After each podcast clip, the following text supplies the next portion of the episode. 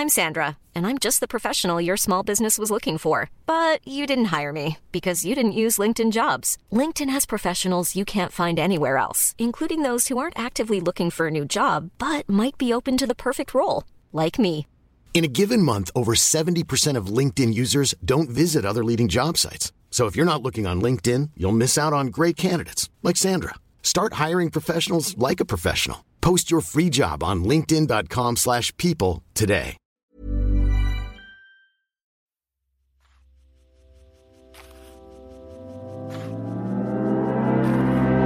Das ist Abhören mit Mieze, Und Ralf. euer Lieblingshörbuch-Podcast, präsentiert von Apple Books. Mit Apple Books findet ihr alle eure Lieblingshörbücher an einem einzigen Ort. Entdeckt Hörbücher gelesen von den besten Autoren, Schauspielern und Stars und Ralf.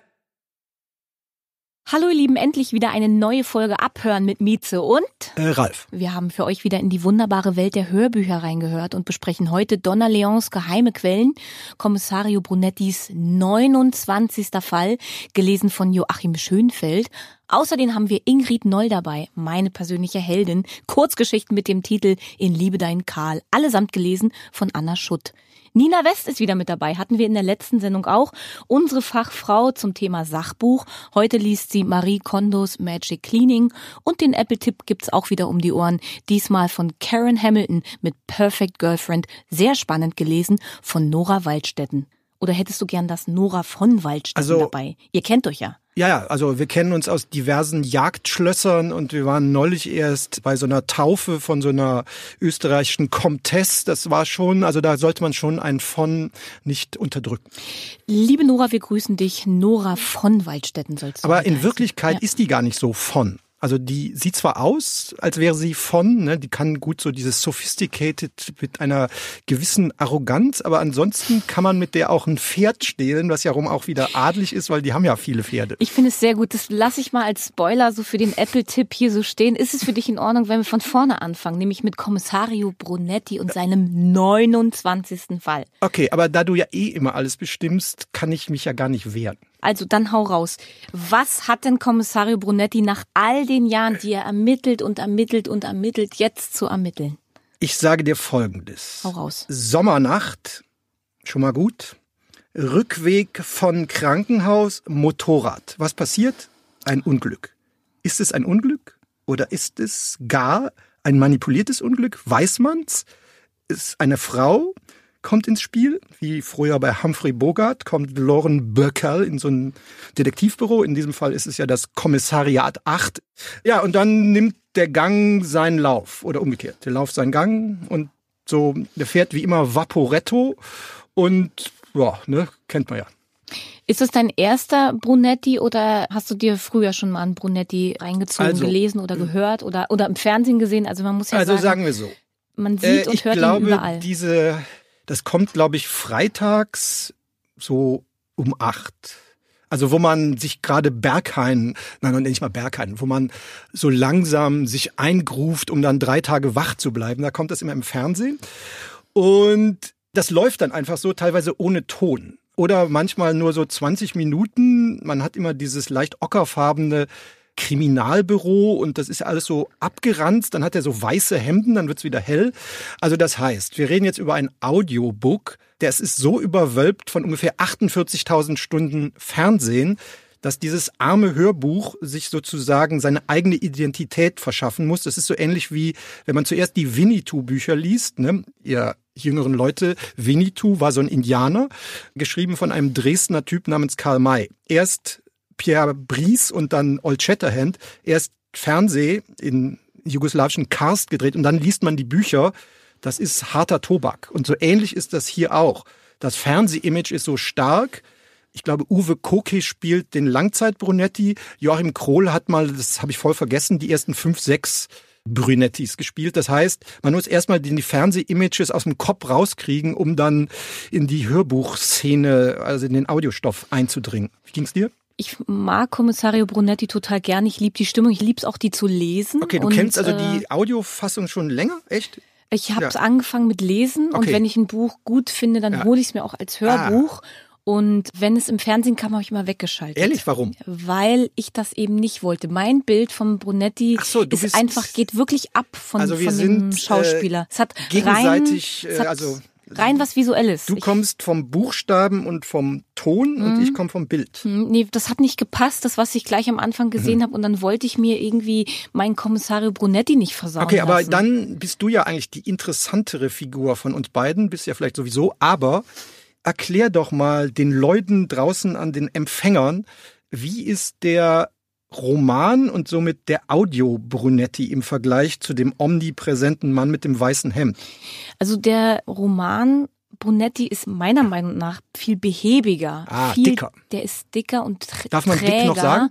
Der ist tatsächlich eher so ein Migré, so ein Georges Simenon, so ein, Verstehe. so, so ein Mensch, der schnell im Kopf ist, aber langsam in der Handlung. Okay. Das ist so meiner und das hat einfach irgendwie nicht gepasst und weil ich mir das so diese Atmosphäre, weil ich finde, wir haben es hier wieder mit so einem atmosphärischen Buch, mit so einem eigenen Universum zu tun.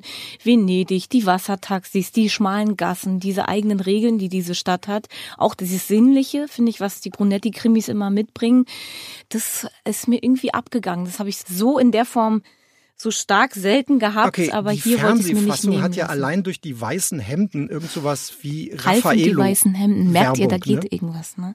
Da Ja, ich habe ein. Trauma mit weißen Hemden. Ich habe dich auch noch nie in einem weißen Hemd gesehen. weißt du, was das Doofe am weißen Hemd ist? Hau raus. Trink einmal Kakao, den ich nicht trinke. Du bist, siehst aus wie so ein Kleckerkind. Oder Eiblut Kakao, weißes Hemd. Du siehst aus, dann musst du so viel Eiblut Kakao, dass du sagst, du hast ein Hawaii-Hemd.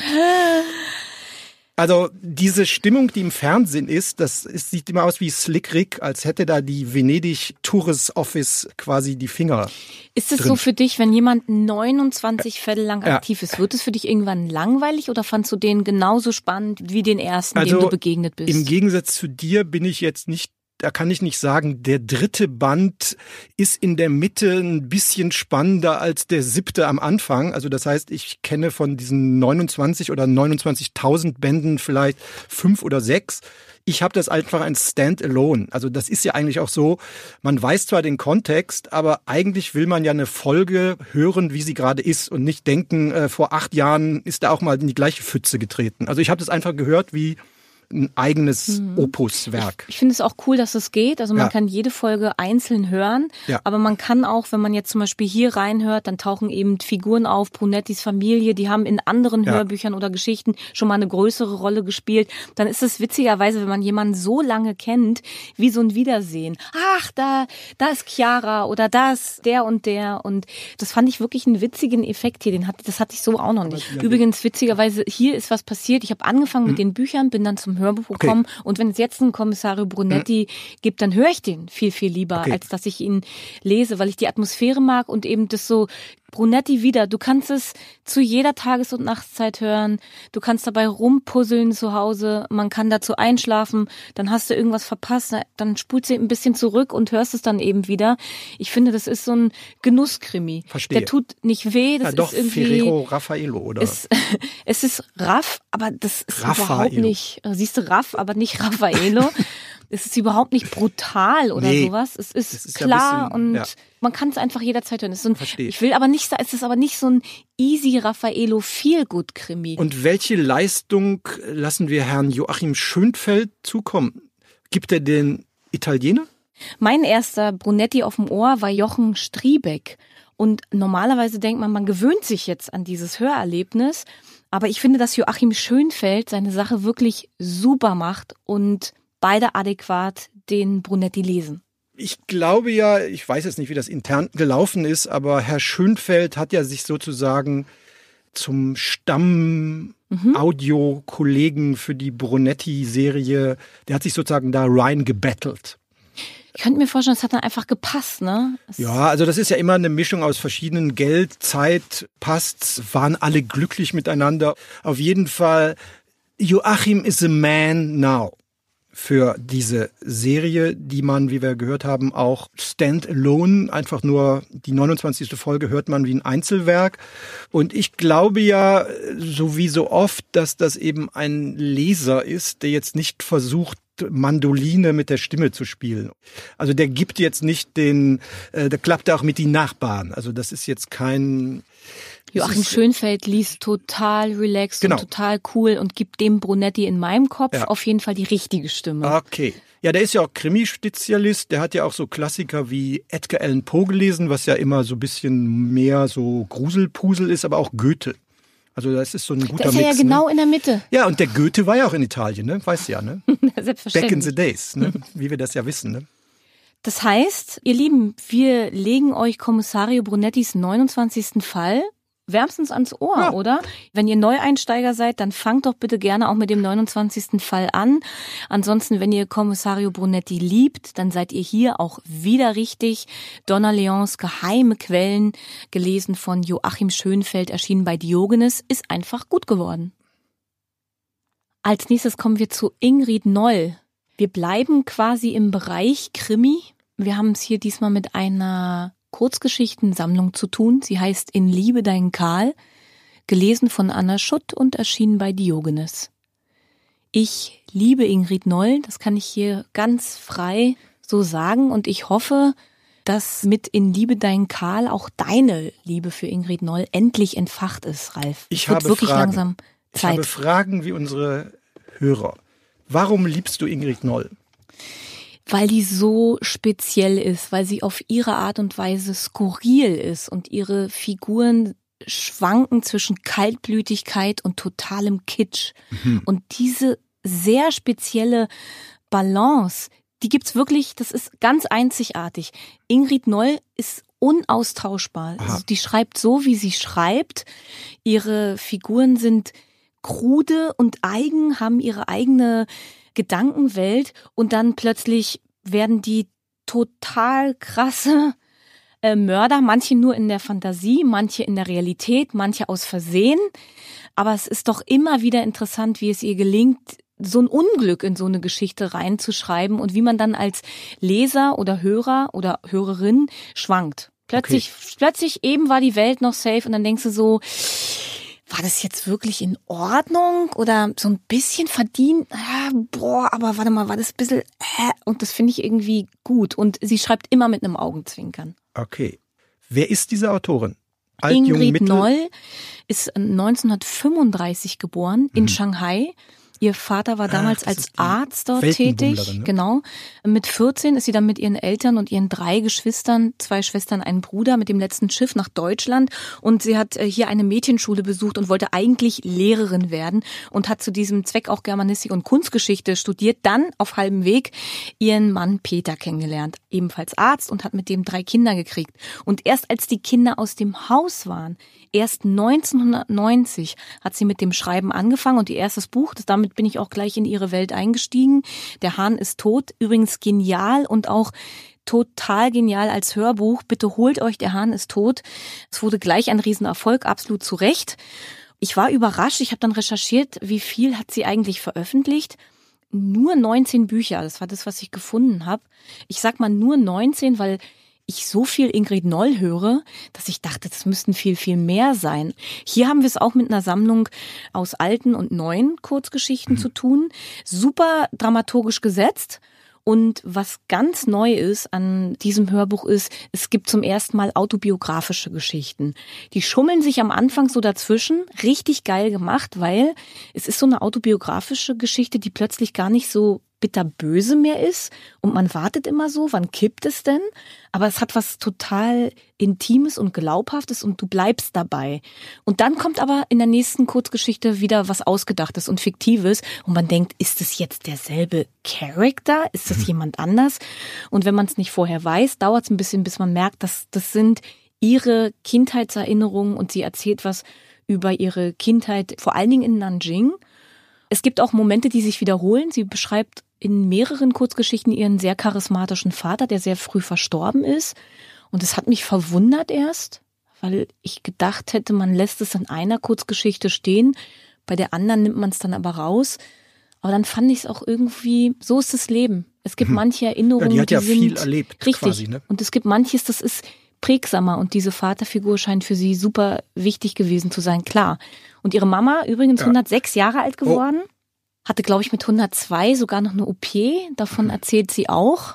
Und dass das so eine ganz pragmatische Frau war, dass diese Gene halt in ihrer Familie, ihre Geschichte liegen. Und das finde ich, es ist sehr ungewöhnlich, dass wir so viel über sie erfahren. Und nicht nur ich, sondern auch viele Kritiker sagen, liebe Ingrid, liebe Frau Noll, bitte mehr davon. Okay, das wird ja gelesen von Anna Schutt, die man aus dem Dortmund-Tatort kennt, der immer so ein bisschen Psycho ist, also die Rollen dort, der Kommissare und Kommissarinnen. Kurzgeschichten sind ja immer verschiedene Stimmungen, also das heißt, ein Autor muss verschiedene Tonleitern können. Wie macht die das? In einem Rutsch durch oder ist die immer jemand anders? Sie macht es sehr, sehr gut. Mhm. Sie übertreibt überhaupt nicht. Wir sind jetzt nicht im Theater, obwohl mhm. sie vom Theater kommt. Mhm. Und mit den großen Rollen absolut vertraut ist. Sie hatte schon mit 19 ihr erstes Engagement. Sie war festes Mitglied damals schon im Ensemble der Münchner Kammerspiele. Also das ist die, dieser Frau, dieser Anna Schutt, war einfach ein Talent in die Wiege gelegt und mhm. dadurch schafft sie es mit Nuancen, diese verschiedenen Stimmungen und Charaktere zum Leben zu erwecken. Was ich witzig finde, das haben wir ja auch schon mal im Backstage gehabt, ja. als wir über die Hintergründe der Branche geredet Business haben. gesprochen haben. Wie hebt man Figuren ja. voneinander ab? Und da geht's ja manchmal um Tempo, ne? Ja. Um dieses Atmen oder auch um Dialekt oder so. Ja. Und diese Techniken benutzt sie. Man merkt, sie arbeitet da sehr technisch und es gelingt ihr Geschichte für Geschichte abzusetzen. Okay, du bist ja die Spezialistin des portionierten Hörens. Bei so Kurzgeschichten, die sind ja schon portioniert.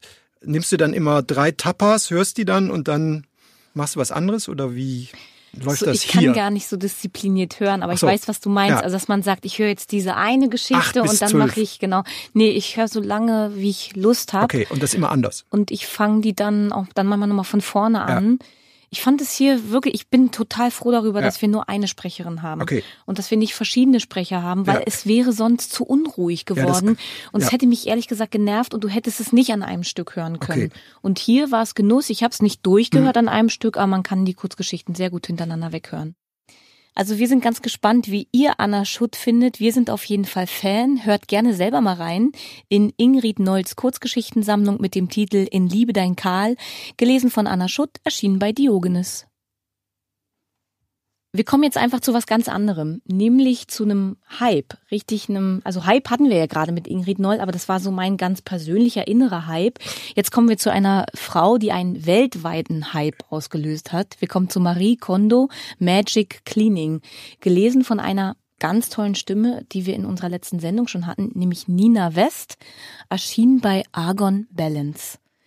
Jetzt sagen alle, ah ja, Marie Kondo sagt mir was. Und die einen sind genervt, weil sie denken, oh nee, ey, ich will diese Ordnung und diese Struktur, die die da propagandiert, die will ich überhaupt gar nicht in meinem Leben haben. Und die anderen sagen, ja, das wollte ich schon lange mal machen, aufräumen und ich muss sowieso mal wieder durch meine Klamotten gehen und sortieren. Wie ist es dir mit dem Hörbuch gegangen? War das für dich eher eine Inspiration oder war es irgendwie eher stressig, sich mit diesem Thema so zu beschäftigen? Ich glaube, der Beginn dieser ganzen Geschichte war ja, glaube ich, auch mit so Tutorials auf YouTube. Also how to ordne deine Socken nach Farben. Also das heißt, die hat ihr Thema sehr früh schon im Internet gespielt und ich kannte die, bevor ich sie kannte, weil Frauen, es waren hauptsächlich Frauen, haben über die geredet, weil die haben über so Aufräumding und dann war die schon ein stehender Begriff und ich, wie Kondo. Was ist mhm. denn das? Also das heißt, wir haben es mit einer Autorin zu tun, wo es jetzt auch hier das Audiobook gibt, die eigentlich, also für so Side-Standers wie mir, ich kannte die aus dem Internet. Und dann wurde über das Thema geredet, wie hardcore seine Wohnung man aufräumt oder wie mhm. Feng Shui, das ist ja mehr als das. Also eigentlich ist es ja auch so ein bisschen wie Simplify Your Life. Wenn du irgendeine alte Trainingsjacke drei Jahre nicht angezogen hast, tu sie in einen Sack und dann schmeiß sie weg. Weil dann ist dein Kleiderschrank vielleicht irgendwann mal kleiner oder dann findest du die Sachen, die du wirklich haben willst, schneller. Und speaking of Corona-Zeit, wie habe ich sie genutzt? Ich habe tonnenweise Papier weggeschmissen, weil als Schreiber, also ich mache noch sehr viel auf Papier und ich denke dann, irgendwann brauchen man nochmal die handschriftlichen Notizen einer Reise nach LA. Und die liegen dann vier Jahre lang und dann kann man seine eigene Schrift nicht mehr lesen und dann kann man es wegschmeißen. Und das sollte man auch wirklich machen. Also der Grundgedanke der Autorin ist so falsch nicht, weil das verkäst einem auch das Gehirn und alles. Und außerdem macht dann auch das Leben schwerer, wenn man denkt, hier sind 800 Jahrgänge Spiegel, wo fange ich denn an, die wegzuschmeißen? Und so mhm. weiter. Also das ist, ich würde mal sagen, Leute, die im Kopf immobil sind, die haben auch eine schwere Wohnung. Genau darum geht's. Also, dass ja. der Wohnung ist der Spiegel deiner Seele, das sagt sie. Und je mehr Luft zum Atmen in deiner Wohnung ist, umso mehr Luft zum Atmen ist in deiner Seele. Und wenn du da Ecken hast in deiner Wohnung, die noch verkruschelt sind, dann ist es auch irgendwo in deinem Geist und in deiner Geschichte und in deiner Haltung ist dann auch irgendwas verkruschelt und nicht ganz gerade. Sie sagt aber auch bei ihr gibt's immer unaufgeräumte Ecken, weil sie auch das in sich hat. Das Besondere an dem Buch vielleicht ist nochmal, dass man erfährt, wie kam Marie Kondo eigentlich zu ihrer KonMari-Methode und auch, wie kam die Ordnung in ihr Leben. Und man erfährt, dass sie schon als Kind extrem ordnungsliebend war.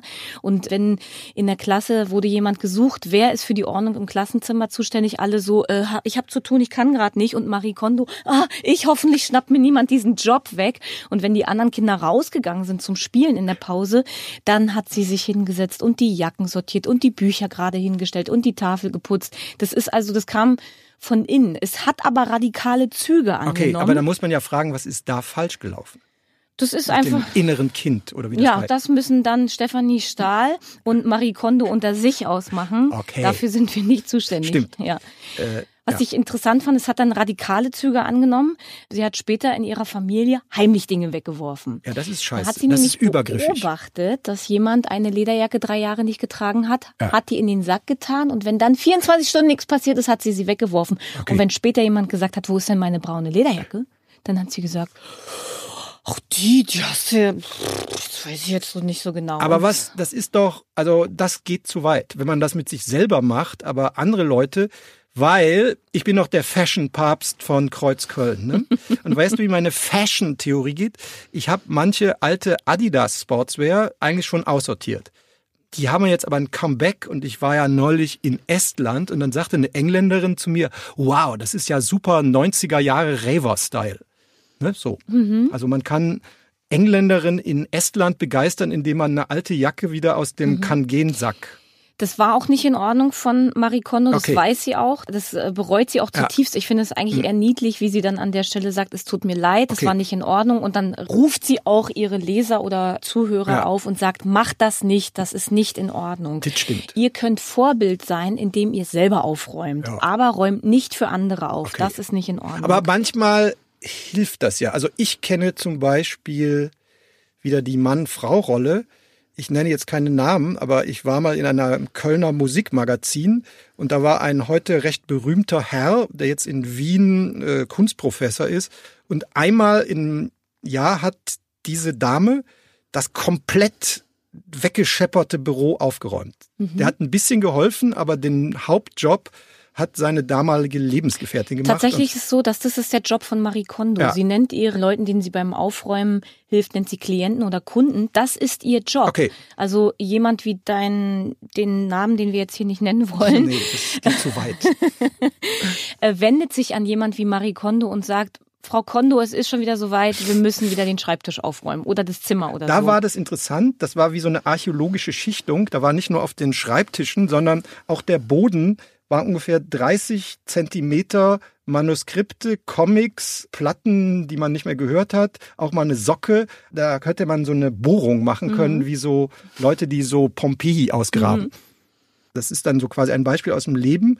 Da wurde nicht einfach alles weggeschmissen, sondern Papier zu Papier. Hier sind noch die Platten, willst du davon noch eine und so weiter. Also das heißt, das war ein geordnetes, mhm. und danach war das Büro dann vielleicht noch für drei, vier Wochen wieder okay und dann begann wieder die, das ist aber wieder der Schimmel aus den Ecken. Die Kondo-Idee, also es gibt eine ganz bestimmte Aufräumreihenfolge. Sie sagt, laut ihrer Erfahrung funktioniert es nur in dieser Reihenfolge. Okay, das ist dann zu. Äh, zum Beispiel, ja. du fängst an mit Kleidung, ja. machst dann weiter mit Büchern, widmest dich dann den Unterlagen, widmest dich dann dem Haushalt, zum Beispiel die berühmte Kramschublade und zum Schluss kümmert man sich um Erinnerungsstücke. Und du hast es vorhin gesagt, jedes hat seinen Platz. Papiere zu Papiere, Platten zu Platten. Das ist so auch eins ihrer, also Geheimnisse kann man schon fast nicht sagen, offensichtlichen Geheimnisse. ja, nah. ja, tu äh, die Äpfel zu den Äpfeln und die Birnen zu den Birnen, dann wirst du sie leichter finden.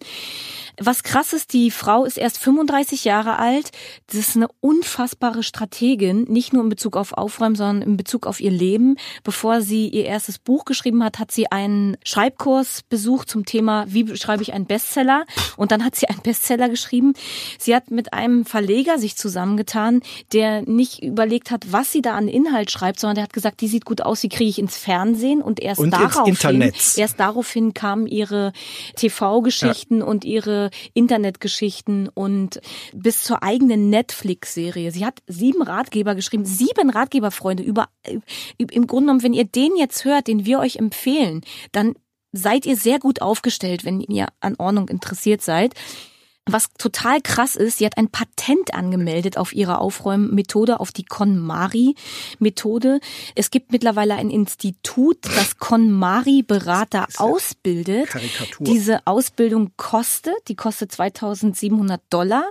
Und wenn du dann als Berater arbeitest, musst du noch jährlich etwas abgeben an das Institut. Drückerkolonne. Und wer mehr als 200 Kunden erfolgreich beim Aufräumen unterstützt hat, der bekommt einen Goldstatus als Berater. Das ist alles ein bisschen anders, als wir das so ja, leben das würden. Das ist mega so überkandidelt, wie so die Aufräumarmee. Die ja, haben dann noch so eine, so eine Starship Enterprise Uniform. Die Aufräumer. Das ist so ein Schrubber drauf. Aber sehr äh, spezielles Universum. Es ist sehr speziell, aber welche Rolle übernimmt denn dann eine Sprecherin? Das ist wieder Frau West, ne? Frau West. Nina West, ich liebe dich. Du machst deine Sache so toll, weil es ihr gelingt, diesen Zeigefinger, finde ich, den man okay. immer spürt, weil jemand sagt, du musst dein Zimmer aufräumen. Und den nimmt sie raus. Ja. Sie nimmt ihn raus. Das finde ich total geil. Sie ist eher sachlich und sagt, sie betrachtet das ganze Thema so eher mit Abstand und ist völlig ohne Strenge und ohne du musst, sondern es ist alles ein Angebot. Ja, aber gut, die Worte sind ja natürlich da. Die musst du ja lesen. Wie macht ihr das mit der Modulation oder der? Total entspannt. Okay. Du kannst es, das Geile ist, man kann dieses Hörbuch aus Interesse hören und du musst nicht einen Finger krumm machen. Du kannst in deinem da, Gerümpelland Gerümpel sein. Du hörst es dir an und denkst, nö, ich räume noch okay. meinen Schrank heute nicht auf. Kannst du Aber würdest du dich selber als aufgeräumt at home, also ich glaube, wenn man Mutter ist, muss man ein bisschen mehr Struktur haben im Vergleich zu Marie Kondo bin ich eher chaotisch okay. und das gehört auch zu mir. Beim. Texten ist es schon auch eher, die kreative Arbeit erfordert auch ein gewisses Chaos und ich stimme auch gar nicht in allem überein, was ja. Marie Kondo so vorschlägt. Und trotzdem hat es mir total Spaß gemacht, das Hörbuch zu hören. Ja. Und ich glaube sogar, wenn man so richtig ambitioniert ist und sagt, jetzt krempel ich mein Leben um, dann ist es geil, danach vorzugehen. Und dann finde ich es ungefähr eine Million Mal besser, es zu hören, als es zu lesen. Weil wenn du liest, sind deine Augen und deine Hände Klar. beschäftigt und wenn du es hörst, kannst du parallel den Schrank aufräumen, deine Unterlagen aufräumen und das ist ein total geiler Effekt, den nur das Hörbuch leisten Wo würdest kann. du sagen, bist du am lässigsten mit der Ordnung? Also sagen wir mal, Bücher stehen kreuz und mhm. quer oder. Vielleicht ist das, ja. Bücher sind ziemlich chaotisch, aber das ist eine emotionale Ordnung. Ja. Also ich weiß, wo alles steht. Ja, das wusste der Kollege mit der archäologischen Schichtung in seinem Büro auch. Ja. Also Schreibtisch ist ziemlich chaotisch und ich habe bestimmt, wo andere Leute eine Krameschublade haben, habe ich bestimmt vier oder okay. fünf.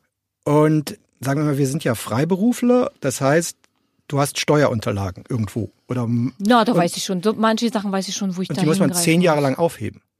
Ja, und die kann wenn, man ja auch im Keller aufheben. Okay, aber dann fressen die Mäuschen ein kleines Loch in die wichtigste. Ja, aber dann habe ich ja da nicht reingefressen. Okay, aber wie was sagt das Finanzgericht dann? Bisher wollte noch niemand meine Akten sehen, nee, meine die zehn Jahre alt waren.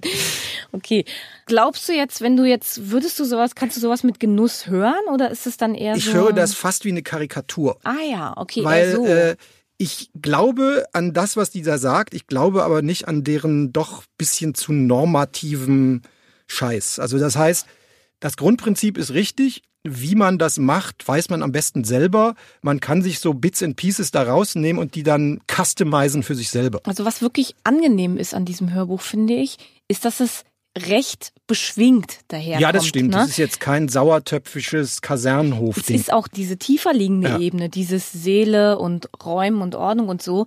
Das wird nur so angekratzt. Weißt du noch, wir hatten in der letzten Sendung ja Das Kind in dir muss Heimat Ja. finden von Stefanie Stahl. Und das war wirklich tiefer gelegte Therapie und Psychologie. Hier merkt man, es geht um Unterhaltung. Es Stimmt. geht um Unterhaltung und das ist einfach ihre Kernkompetenz, ist das Aufräumen. Ganz ehrlich, wenn das das Stricken gewesen Ja. wäre, dann wäre die erfolgreich im Stricken. Das ist ihr Konzept. Verstehe. Also die ist sozusagen sowas wie Kraftwerk oder sowas. Eine Maschine, die funktioniert. Ja, wusstest du, dass das Buch schon 2013 erschienen ist und dann das Hörbuch mit drei Jahren Delay erst erschienen ist? Erst, nee, erst aber ich habe ja 2016, sowieso schräg, ne? so, ich hörte zuerst ein fernes Rauschen über diese Marie Kondo. Mhm. Ich dachte auch, das wäre eine Japanerin, so Feng Shui und so. Oder ist das Chinesisch? Egal. Auf Nee, sie jeden Fall. ist auf jeden Fall Japanerin, bist du schon mal richtig? Ja, also auf jeden Fall diese Ordnung und auch den Minimalismus, den es gerade in der japanischen Architektur und Einrichtungsästhetik gibt, da dachte ich, das kommt daher. Es ist selten ein Buch und somit auch ein Hörbuch so komisch an mich herangeplätschert. Ich dachte, die ist ein Phänomen aus dem Internet, um es nochmal zu sagen. Mich wundert, dass das, also quasi die Hörbuchbranche, die Audiobranche, nicht so richtig an das Thema geglaubt hat. Mich wundert's auch. Ich freue mich, dass es erschienen ist, weil es ist wirklich unterhaltsam zu hören. Und es gibt vielleicht auch der Szene so Mut zu sagen, ja, Sachbuch, ein, ein Sachbuch kann zum Hörbuch werden und es wird dann einfach anders konsumiert als ein Buch.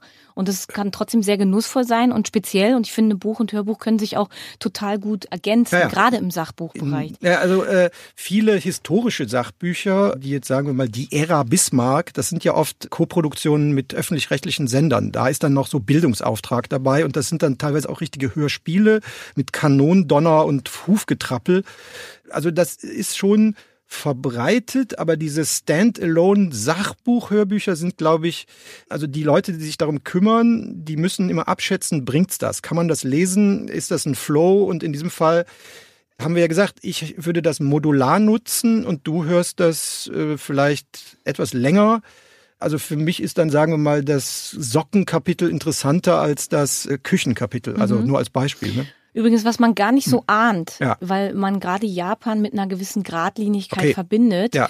Äh, Japan äh, ist bekannt für Chaos und Unordnung. Ehrlich? Ja, weil die Wohnungen sind total klein und es Ja. müssen viele Bereiche in einer ganz kleinen Wohnung untergebracht werden. Witzigerweise, wir hatten in der letzten Sendung den Takeda Ja. und auch er thematisiert Ordnung und Unordnung in Okay. äh, Japan und auch wie er da gelebt hat in Japan und wie chaotisch es da war, wie schlimm es da bei ihm aussieht, auch in seiner Hamburger Wohnung. Hm. Und er erwähnt auch Marie Kondo mit der KonMari-Methode. Und witzigerweise hat er das aufgegriffen und so in Kontext gesetzt, ohne dass er wusste, dass wir beide Hörbücher Der wusste das. hier vor. Aber ich vor- dachte, wenn man so vorstellen. eng ist, dann muss man alles gut ordnen und auch so, also wie die Quäker zum Beispiel, diese US-Sekte, die ja, die hängen zum Beispiel immer die Stühle an die Wand. Also, oder die haben auch die Kilts erfunden, weil die haben so gewisse religiöse Vorgaben und müssen da immer super geordnet sein. Nee, Marie Kondo beschreibt es so, dass das Leben in Japan schon so strukturiert und ordentlich sein Mhm. Okay. muss. Die Leute arbeiten so unfassbar viel, dass zu Hause so eine Art, wirklich so, so ein richtiges Chaos ausbricht, Ah. gerade wenn sie da alleine leben auf engstem Raum. Und deshalb gibt's auch so großen Bedarf nach der KonMari-Methode. Das ist ja total verrückt so. Ihr Lieben, entscheidet selbst, wie viel Unordnung oder Ordnung ihr in eurem Leben braucht, wie Marie Kondo zur Ordnung kam und euch zur Ordnung rufen möchte. Das erzählt sie euch in Magic Cleaning, gelesen von Nina West, erschienen bei Argon Balance. Sehr unterhaltsam. Okay, ihr Lieben, dann gibt's jetzt noch den Apple-Tipp um die Ohren gehauen und das auch gut so. Der kommt diesmal von Karen Hamilton, Perfect Girlfriend, sehr spannend gelesen von Nora Waldstetten, erschienen bei Random House Audio cooles Hörbuch und tolle Frau, oder? Die, ich meine jetzt, also die Nora Waldstetten, die das liest. Äh, ja, du weißt ja, wie die wirklich heißt. Ne? du hast es vorhin mal angedeutet, adelig von Waldstetten. Genau, die ist äh, quasi im Nebenberuf Baronesse, also Jagdschlossfähig und auch parkettsicher, wie wir in Adelskreisen sagen. Und die heißt so wie eigentlich alle Fürstinnen und ehemalige und heutige Kaiserinnen gemeinsam. Die Komm heißt nämlich raus. Ja, bin gespannt. Nora Marie Therese, österreichische Kaiserin Number One, Beatrice, das ist man, glaube ich, in Holland, Elisabeth, ne, gibt's die erste und jetzt immer noch die zweite von Waldstätten. Also, ne, Holla die Waldfee. hast du einen zweiten Namen? Holla die Waldstetten. Nee, habe ich nicht. Ich heiße Werner. Schön. Nach nee, wem? ist nicht schön. Äh, mein Vater ist Hans Werner und mein Opa hieß Richard. Irgendwann ist damit was mit. Also Werner hat's nie als Number One Name. Aber ist doch irgendwie nett, wenn man sich den zweiten Namen teilt. Äh, ja, aber bei mir im Pass sind die beiden Buchstaben durchgekoppelt. Also eigentlich heiße ich Ralf Werner. Das fand ich aber so lächerlich, dass weg ist und darum bei manchen Einreisen, ich, man trägt ja immer einen Surname Ralf und dann stimmt das nicht mit dem Pass überein. Du hättest witzigerweise könntest du auch Ralf hinten mit W schreiben, dann hast du beides auf einmal. Ja, aber das klingt Ralf, dann, als wäre ich Wikinger. Ralf. Ja, so, so Nordic. Ist eine geniale Idee, du kannst noch mal in Ruhe drüber Nee, nachdenken. wenn ich eine Metalband machen würde mit zwei Norwegern und die als Sängerin, dann würde ich die Ralv nennen. Die Ralven. Ja, dann hättest du endlich mal ein anderes Outlet. Du könntest dir ja dann eine schwarze Burgfräulein-Perücke anziehen und dann bist du die Sängerin von Ralv. du. Du müsstest ja allerdings Norwegisch lernen. Wie kommen wir jetzt zurück zu äh, Äh, keine Ahnung, die äh? Autorin ist auch weit rumgekommen. Aber auf jeden Fall eher im warmen Bereich. Angola, Ja, in, im Warmwasserzielen, Belgien, wie, Italien. wie wir auch, Touristiker ne? sagen. Ja. Warum ist sie so viel rumgekommen? Ich glaube, die war Stewardess, oder? Hm, richtig, ja, die hat siehst du, viele, da viele wird man sogar dafür bezahlt, dass man rumjückelt. Flugbegleiterin gearbeitet Purser, wie wir Touristiker sagen. und äh, lebt äh, mit ihrem Mann, einem Piloten. Sie verarbeitet es in ihrem neuen Roman Perfect Girlfriend. Ihre Ja. Hauptfigur ist Stewardess beziehungsweise Flugbegleiterin. Genau, da kennt die sich aus, Ja. da stimmen auch alle Details, auch sowohl die, wie man irgendwie die komischen verkochten Nudeln aus den Hitzekesseln holt, als auch diese Lost in Translation Momente. In Interviews beschreibt sie ja ihren Job als Flugbegleiterin auch wirklich als Traumjob Ja. und man merkt auch, wie sie sich da im Buch wirklich auslebt und auskennt. wie Also ich kenne gesagt eine hm? Stewardess, die ist kaum noch aktiv, Lufthanseatin, die spricht Japanisch, die fliegt nur erste Klasse, Germany, Tokio oder Osaka oder wo man dahin fliegt. Die meint, das ist der beste Job der Welt, weil in der ersten Klasse sitzen nur Vorstandsvorsitzenden, die wollen nix, die essen kurz. Und manche haben interessante Geschichten zu erzählen, aber so viel hat man da nicht zu tun. Also das ist schon top. Und wenn du so einen Umlauf fliegst, äh, dann hast du dann auch in Tokio drei Tage vorgeschriebene Swimmingpool-Zeit oder so. Die Karen Hamilton, die hat ja mit Perfect Girlfriend ihr erstes Buch geschrieben. Ja. Ne? Und sie sagt aber in Interviews, dass sie gerade schon wieder an einem Thriller dran ist. Was macht sie dann jetzt aber, wenn das Thema Flugbegleitung schon aufgebraucht ist? Da kann man sich fragen, was da jetzt als nächstes kommt. Sie sagt, sie liebt auch kaputte Gestalten und man muss sagen, mit einer kaputten Gestalt haben wir es auch bei Perfect Girlfriend zu tun. Ne? Ja, Willst du also die Geschichte ich- mal kurz zusammenfassen? Icke, Ja, gern. Wir machen das im Dialog, weil wir haben das ja mit einer ziemlich, also dieses Perfect Girlfriend schon im Titel ist so ein kleiner Euphemismus. Also man würde sagen, die perfekte Freundin, die ist so perfekt, dass sie schon mega übergriffig wird. Also die ist so eine zu Tode Kümmerin. Oder? Wie siehst du das? Ja, ganz gut, ganz gut zusammengefasst. Es gibt einen asiatischen Film, ist das ein japanischer Film? An den muss ich denken. Da gibt es auch eine Frau, die beobachtet allerdings ihren Nachbarn und Stalk. fängt dann, nee, nee, auf, Nee. ist eher liebevoll äh, Okay, beschrieben. liebevolles Stalking. Und die richtet dann seine Wohnung nett ein. Ah, und, da und, sind wir ja und- wieder bei, ne? Genau. Frau Kondo. Ja, und bringt ihm aber auch so Kuscheltiere und macht es so ein bisschen gemütlicher, als Mhm. es vorher ist.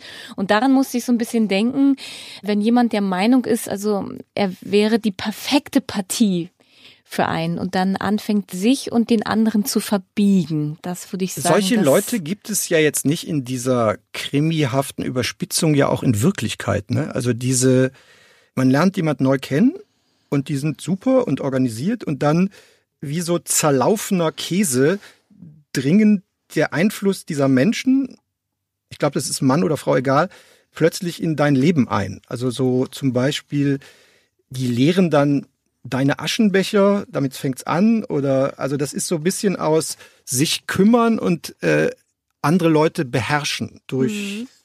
Also das äh, ist lustigerweise eng an diesem Aufräumthema so ein bisschen dran, nur anders. Das stimmt. Fandst du es spannend? Ist es für dich irgendwann gekippt? Also- Wolltest du unbedingt wissen, wie es weitergeht? Nee, ich gestehe, Ja. äh, ich fand das Grundthema okay. Also wir haben oft so in diesen letzten zwei Folgen von Atmosphären oder so gesprochen. Irgendwann wurde mir das too much. Also so, äh, das Ding ist, die Autorin hat es für meinen Begriff nicht so richtig verstanden.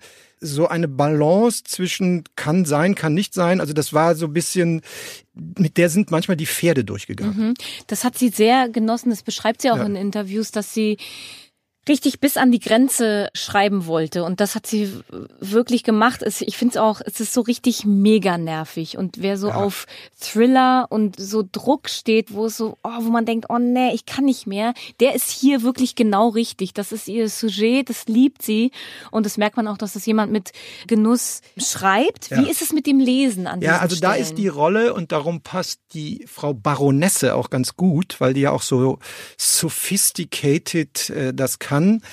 Sie nimmt aus diesem immer irrer werdenden Stoff der perfekten Freundin, die immer bekloppter wird, so ein bisschen das Tempo raus. Also ich glaube, der Kunstgriff ist, das zu reduzieren und nicht noch anzureichern mit noch mehr Gewürz und noch einen Becher Sahne rein.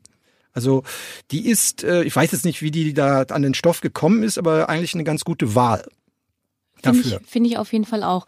Also sie hält den Ball flach, während genau, aus dem das Pferd hält lauen, sie flach. Na, während aus dem lauen Lüftchen ein alles zerstörender Orkan wird. Ja. Ich finde, dass die Paarung hier auch wirklich sehr gut gelungen ist. Und wer auf Thriller steht und auf Spannung steht und auch auf diesen filmischen Gedanken wieder, der ist auf jeden Fall richtig mit unserem Apple-Tipp aufgehoben. Hört rein in Karen Hamiltons Perfect Girlfriend, super gelesen von Nora Waldstetten, erschienen bei Random House Audio und gruselt euch. Ihr Lieben, das war wieder eine fabelhafte Folge Abhören mit Mieze und äh, Ralf. Wir haben uns durch folgende Hörbücher für euch gehört. Donna Leons Geheime Quellen, Kommissario Brunettis 29. Fall, gelesen von Joachim Schönfeld, erschienen bei Diogenes. Außerdem hatten wir Ingrid Noll mit dabei. Kurzgeschichten mit dem Titel In Liebe dein Karl, allesamt gelesen von Anna Schutt, erschienen bei Diogenes. Und Nina West hat wieder gelesen, diesmal Marie Kondos Magic Cleaning, erschienen bei Argon Balance. Und zum Schluss gab's wie immer den Apple-Tipp um die Ohren gehauen. Der kam diesmal von Karen Hamilton mit Perfect Girlfriend, gelesen von Nora Waldstetten, erschienen bei Random House Audio. Mir hat's super viel Spaß gemacht. Wie war's bei dir, Ralf?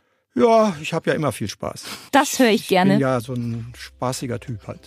Bis zum nächsten Mal. Tschüss. Das war Abhören mit Mieze. Und Ralf. Euer Lieblingshörbuch-Podcast, präsentiert von Apple Books. Und wenn euch die Hörbücher der heutigen Episode wieder genauso gut gefallen haben wie uns, dann könnt ihr sie natürlich jederzeit bei Apple Books finden. Unter apple.com slash abhören.